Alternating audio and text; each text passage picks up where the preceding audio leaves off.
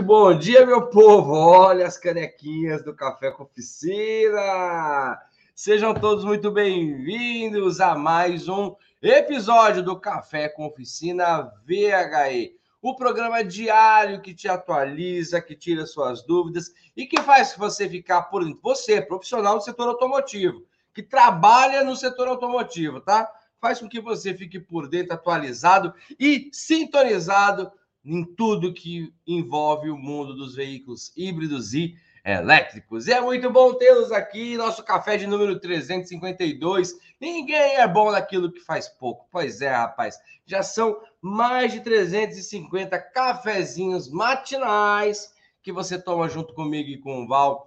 E é isso que vale. Vale nosso companheirismo, vale a nossa amizade, vale o nosso aprendizado, certo? Vamos para mais uma semana maravilhosa. E olha que a semana está recheada de coisa, hein? Essa semana tem aula inaugural para galera nova, tem mentoria. Ou essa semana o bicho vai pegar, tá bom? Como todas, como todas da nossa vida, tá bom? Então é isso, pessoal. Sejam todos bem-vindos. Eu sou Francisco Almeida, eu sou diretor da Flex Company, mas acima de tudo, eu sou seu amigo. Acredito que a vida fica mais fácil assim, certo? E me sinto de certa forma, responsável aí pelo crescimento profissional de muitos de vocês. E juntamente com a gente não poderia faltar o nosso querido professor, nosso mentor, Val. Muito bom dia, meu rei! Bom dia, Francisco! Bom dia, galera! Bom dia com muita energia, muita alegria e muita tecnologia! Pois é, Francisco, segundou, né?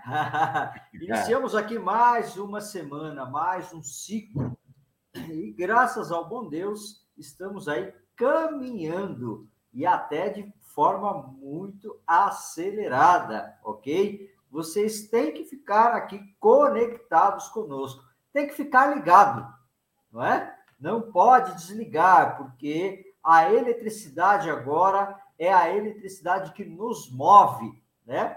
E estamos falando de mobilidade elétrica, ok?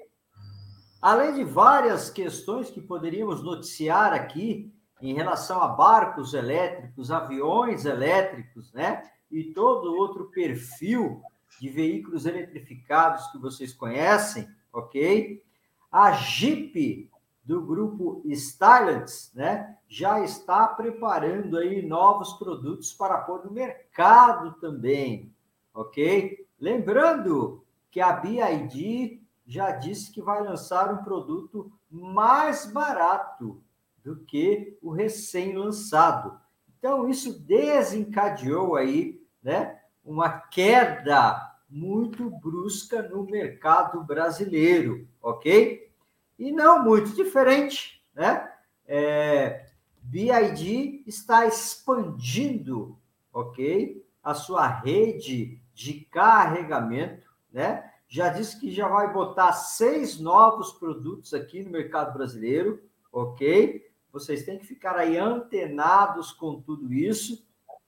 E também já está é, oficializando a produção de baterias para veículos elétricos aqui no Brasil, né? Pois bem, a revolução já havia começado, né? Agora está acelerando, ok? Por isso a importância de você estar preparado, tá bom? Eu sou Val Arraes, especialista em veículos híbridos, elétricos e autônomos. E estou aqui para contribuir com o seu crescimento profissional. Muito bom, muito bom, muito bom. E pessoal, mande sua pergunta, mande sua pergunta aqui no chat que nós iremos responder. Hoje quem vai fazer a primeira pergunta sou eu, mas já estou dando recado. Pega, vem aqui no chat e já coloca a sua pergunta. Aproveita, coloca, porque o cafezinho, ó, é vapo, é um expressinho. É um expressinho da, da manhã aí, tá bom? Então aproveita e já coloca. Paulo, deixa eu te fazer uma pergunta. É, foi lançado o, o ID4, né? É, e está sendo dito como o primeiro carro elétrico, 100% elétrico da, da Volkswagen no Brasil. Mas e a Kombi elétrica? Ela foi lançada também simultaneamente? Como, como que é esse processo? Essa é uma dúvida.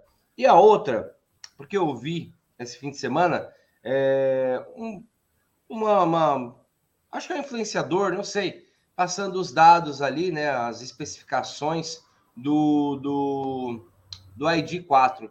Eu queria que você reforçasse para a gente, tem a galera nova chegando aqui, como que se conta, como que se, como que se conta quantos cavalos tem, qual é a potência do, de um carro elétrico. Então, para a gente começar a nossa semana, vamos entender aí quem foi lançado primeiro, a Kombi ou a ID4, quais são, quais são as diferenças aqui no Brasil, né?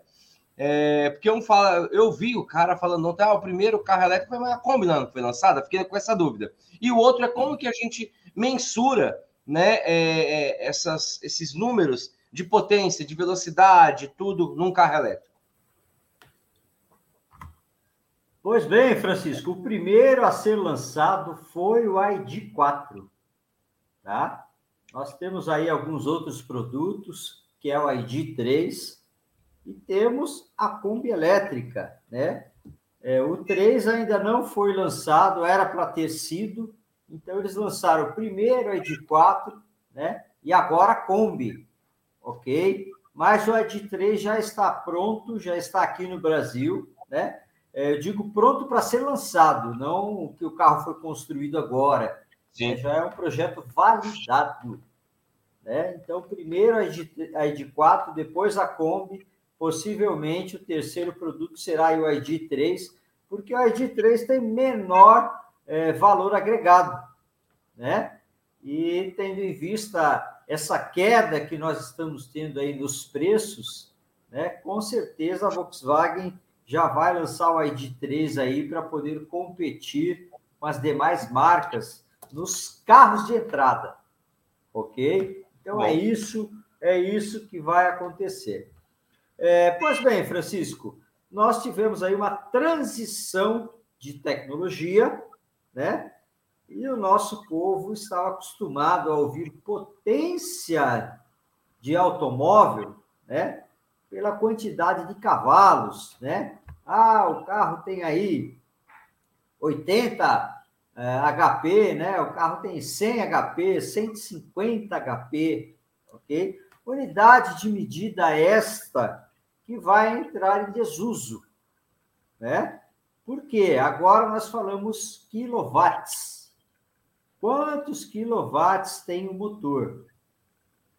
E para não confundir a cabeça dos clientes, o que, que monta... as montadoras começaram a fazer já há alguns anos, que muita gente viu, mas não entendeu. Né? Nós tivemos uma transição para os motores mil cilindradas, né? Mil cilindrada, três cilindros, né? Mil turbo, ok? E obviamente que um resultado fantástico aí com o conjunto motriz que a gente chama powertrain dentro da indústria, né?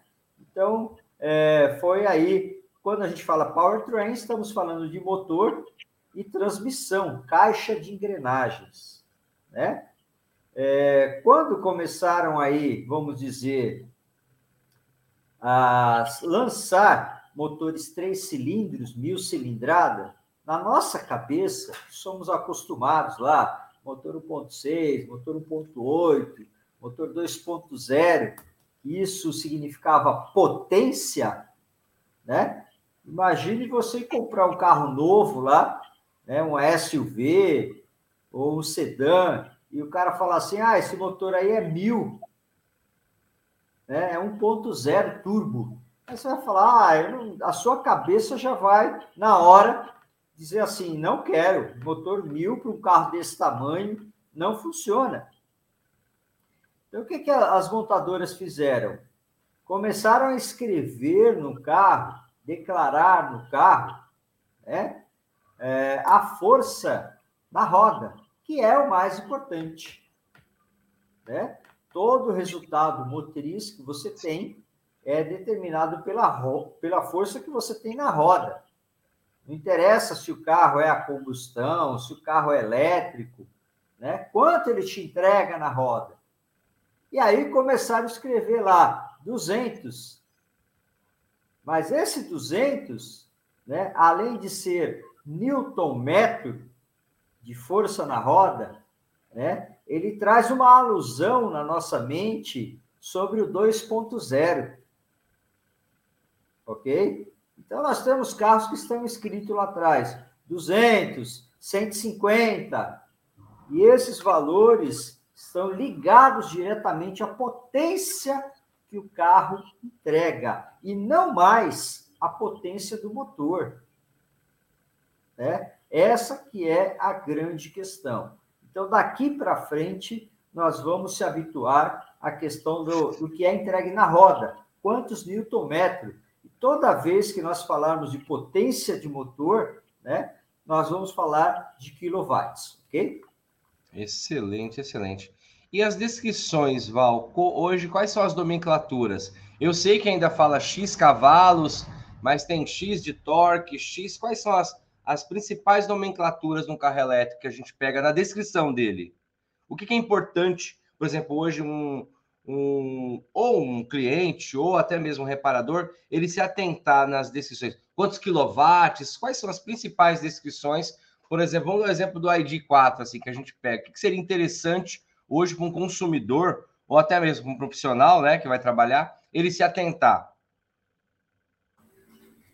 Bom, em todos os carros, né, é, você vai agora se atentar na, no torque, que são os newton-metros na roda, 200 newton-metros, 150 newton-metros. O pessoal não está mais olhando, ah, é um motor mil.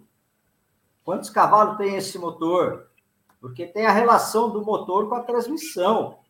Sim. Então, quanto entrega na roda?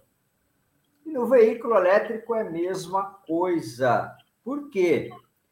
Você pode ter um motor elétrico é, padronizado com modelos diferentes, né? mas você pode ter uma relação de engrenagens, uma caixa de marcha diferenciada que vai te entregar um resultado diferenciado. Assim como nós tínhamos lá o motor, é, o Fusquinha 1200, né? E o Gol 1000, ok? O Gol 1000, ele apresentava, ele apresenta muito mais performance do que um Fusquinha 1200, um Fusquinha 1300, um Fusquinha 1600, mas ele é 1000. E o porquê isso? Porque você tem a, a caixa de marcha a relação de transmissão, ok? Então, hoje, nós não podemos mais nos referenciar pelo motor apenas, conforme nós falávamos anteriormente. Hoje, nós temos que nos referenciar pelo conjunto. E é esse conjunto que vai resultar né, no torque entregue nas rodas dos carros. Então, o fator primordial é você saber quantos newton-metros de torque tem o veículo, ok? Muito bom, muito bom, muito bom. Vamos seguindo aqui, pessoal, vamos seguindo, vamos seguindo. Antes da gente ir para a próxima pergunta, vamos cumprir aqui o nosso ritual. Mande sua pergunta, que ela será respondida se der tempo, tá bom? Mas já manda sua pergunta. Mas agora, você que está aqui com a gente, já aproveita, aproveita que você está aqui, já curte. Se você estiver no YouTube, dá um like. Se você estiver no Facebook, Coloca o coraçãozinho ali para a gente entender que está tudo legal. Agora, se você for gigante mesmo e quiser contribuir com outras vidas, com outras pessoas, pega o link dessa live, pega seu celular e posta lá no grupo, no grupo de reparação, no grupo do trabalho, no grupo de onde você acreditar que seja é, interessante a pessoa estar tá aqui com a gente, tá bom? Vai lá e faz a tua parte. Vamos seguindo aqui com as perguntas, vamos seguindo. Tem uma perguntita aqui, pergunta da tela. Pergunta do meu brother Jackson. O Jackson colocou aqui: Posso colocar um motor, um motor elétrico em uma transmissão automática? E aí, Val? Ô, Jackson, aí nós, nós precisamos avaliar, né? Qual que é o modelo de projeto que você está falando. Nós temos veículos elétricos que utilizam transmissão CVT. A mesma CVT, né? utilizado aí em motores a combustão, ok? Mas precisamos ter muito cuidado é, nessas questões, porque nós temos aí uma infinidade de configurações no mercado, né? E principalmente falando em transmissão automática, ok? Muito bom, muito bom, muito bom. Vamos seguir para a próxima pergunta. Essa daqui é do Rogério Tavares. O Rogério colocou assim: essa daqui foi mandada no arquivo. Ele mandou o seguinte: Há um tempo atrás, eu vi uma postagem de um Fiat 500 elétrico no elevador, onde foi mostrado o assoalho, que era no que me parecia ser a célula de carga avariada levemente, e dizia que o custo da troca era inviável. Será isso mesmo? Val, voltamos aqui, muito bom. Eu gosto dessa. Esse carro gerou uma polêmica, né? Devido ao narrador do vídeo, né? É, Para quem não lembra aí, boa, o Rogério trouxe aqui à tona. É um veículo que sofreu uma pequena avaria e que desabilitou ali a bateria. E o narrador em questão colocou o carro no elevador e disse que seria inviável, né? Não teria como. As baterias sairiam mais caras do que o carro. É uma conta meio estranha, né? Mas eu vou deixar com que o Val responda. E aí, Val, inviável o conserto da bateria do Fiat E500? Bom, primeiro, primeira questão, tá? Tanto esse Fiat Cinquecento, né? Que a, a Fiat diz, que é o 500, 100% elétrico, quanto os outros veículos 100% elétrico que têm as baterias dispostas pelo assoalho do carro, não é fácil você criar uma avaria, não. Tem que ser um impacto muito grande, né? E essa questão aí, ah, aconteceu uma batidinha ali e danificou, foi uma pancada muito forte, ok? É, primeira, primeira questão, porque o encapsulamento da bateria ele tem uma parede muito grossa, né? Não é de qualquer maneira que você vai conseguir perfurar ou danificar ela. Esse é o primeiro aspecto. Né? Então, precisamos aí é, ter cuidado nessas avaliações, né? Ah, sofreu uma pequena avaria, né? Teve um colega que falou para mim que teve um, um, sofreu um acidente de carro e ele muito brincalhão, né? Falou assim para mim: "Ah, rapaz, eu dei uma raladinha no carro. Quando eu fui ver o carro dele, eu não acreditei, porque ele tinha capotado quatro vezes, né? Aí eu falei: "Caramba!"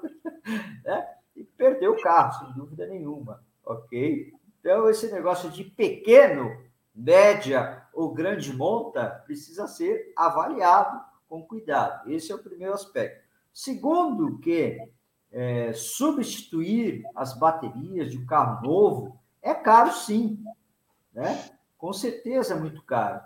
Mas nós temos é, como reparar essas baterias, né? Afinal, quando dá defeito no motor do teu carro, você troca o motor? Não, você não troca, você conserta o motor. Quando dá defeito na transmissão, você troca ela? Não, você desmonta e conserta. Assim é a bateria dos veículos eletrificados. Você tem toda a possibilidade de desmontar, de reparar, né? E botar o carro para funcionar tranquilamente. Ok? É que muitos não dominam ainda a reparação dos veículos 100% elétricos. E é por isso a importância de estarmos aqui juntos, tá ok? Excelente, é isso mesmo, é isso mesmo. Esse carro gerou polêmica, principalmente pela narrativa, né, do, do rapaz que fez o vídeo lá. Eu acredito que ele tinha, acho que não foi nem mal intencionado, foi falta de conhecimento mesmo. Aí você acaba falando besteira e entra no descrédito, né? Então fiquem atentos, fiquem atentos. Fala aí, Val. Ô, Francisco, assim como o vídeo de um Tesla lá na Califórnia, em um cruzamento bateu, sofreu colisão, mas a pancada foi tão forte que cortou o Tesla no meio, né? E aí nós vimos lá o pack de bateria íntegro, mas todo Uau. mundo falou que era um carro elétrico que tinha explodido. E ele não explodiu, ele não pegou fogo. Ele cisalhou, ele rompeu a carroceria. É essa que é a grande questão. Então precisamos ter muito cuidado e tem muita gente que fala é, por inocência, né? Outros falam de maneira maldosa, sem dúvida nenhuma. Pior que é verdade, Val. Pior que é verdade. Uns falam pelo achismo e outros tem, são tendenciosos, né? A criar uma polêmica, tudo tal. Mas, bom, é, eu, eu, costumo, eu costumo falar que nada supera o conhecimento e o campo de batalha, né? Você tem o conhecimento sobre o que você está falando e você tem a vivência daquilo que você está falando também, é importantíssimo, né? É bom, é bom para a gente ir se ligando. Vamos lá para mais uma pergunta? Pergunta do meu querido Valdemar. Deixa eu colocar a pergunta na tela. Valdemar colocou o seguinte: Val, ao carregar o pack de baterias, o líquido de arrefecimento já circula para, res, para resfriar, para não pegar fogo ou não? Eu acredito aqui que a pergunta do Valdemar está dizendo que no ato do carregamento, né? É, não sei se ele altera a temperatura, vamos perguntar isso para o Val. Né? No ato do carregamento, altera-se a temperatura das baterias, Val, e enquanto está carregando, tem esse processo do líquido de arrefecimento circular para resfriar, para equilibrar ali a temperatura do PEC? Olha, alguns modelos nós temos sim essa condição, né? Porque o sistema de arrefecimento, ok? Ele monitora em loco a temperatura física da célula. Quando você está carregando a célula, ela está tendo uma reação química e subindo a temperatura. Ok? Algumas configurações de veículo, né? Isso acontece. Se subir muito, liga o sistema de arrefecimento. Outras configurações, se subir muito, desabilita o carregamento. Né? Assim como nós temos carros que, se ele estiver funcionando, e o sistema de refrigeração, a ventoinha do radiador ligar, existem carros que você desliga a chave e a ventoinha para. Certo. E existem outros carros que você desliga a chave e a ventoinha continua funcionando até baixar a temperatura do motor. Então, nós não temos uma configuração padronizada, genérica no mercado, ok? Cada montadora usa critérios diferentes, né? Lembrando que cada composição química de bateria, né, requer um range de trabalho de, e de arrefecimento diferenciado. Depende muito da composição de cada uma, ok? Excelente. Ainda na questão de temperatura, de arrefecimento, tem uma pergunta aqui do Autotron, mecânica automotiva, acho que é esse, mecânica automotiva, é lá. Ele colocou, professor, qual é a temperatura ideal do, de trabalho do PEC? Em, quanto, em quantos graus se trabalha? Eu acho que acredito que é essa a, a pergunta, porque tradicionalmente, né, Val, num carro a combustão, trabalha ali na casa dos 90, 95 graus, né? Passou disso, tem alguma. Eu nunca vi, eu nunca vi no Peugeot, eu nunca vi passar dos 95 graus, entendeu? Mas é só conto aqui. Mas, Val, é, nos packs de bateria tem essa classificação? Como que funciona? Pois é, nós não temos o valor de temperatura ideal, né? O idealíssimo é a temperatura ambiente, ok? De 22 a 27 graus. Esse é o ideal né? Para todas as baterias trabalharem. Qual que é a grande preocupação? Né? É quando a temperatura sobe muito ou quando ela está muito baixa, né? E aí é, tivemos aí uma série de problemas nos países da Europa, onde neva, né? É, principalmente no Canadá, porque bateria de veículo elétrico, quando a temperatura está abaixo de 10 graus negativo, começa a complicar a situação. Ok?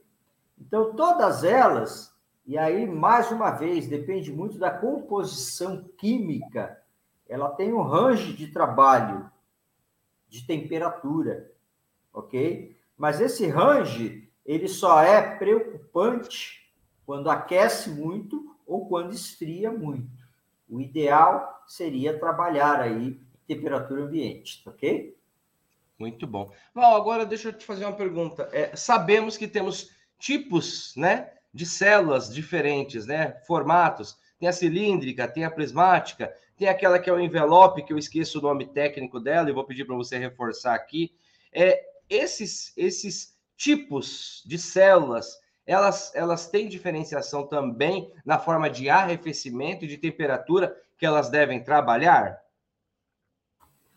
Tem sim, Francisco. Tem, porque é, depende muito do projeto do PEC, né? Aquela que você falou que não lembra chama-se POSH. POSH, muito bom. É? Aquela é a POSH. Né? Aquela é refrigerada a ar, né, Val?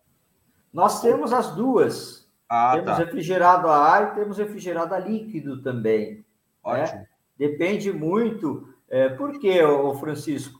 não significa que uma construção física tenha a mesma química. Boa. Então, você pode ter é, um modelo específico, vamos falar cilíndrica, vai? Você pode ter a cilíndrica, mas com várias composições químicas diferenciadas. E são essas composições químicas que vão aí te dar uma eficiência energética diferente. E cada eficiência energética precisa de um sistema de arrefecimento diferente.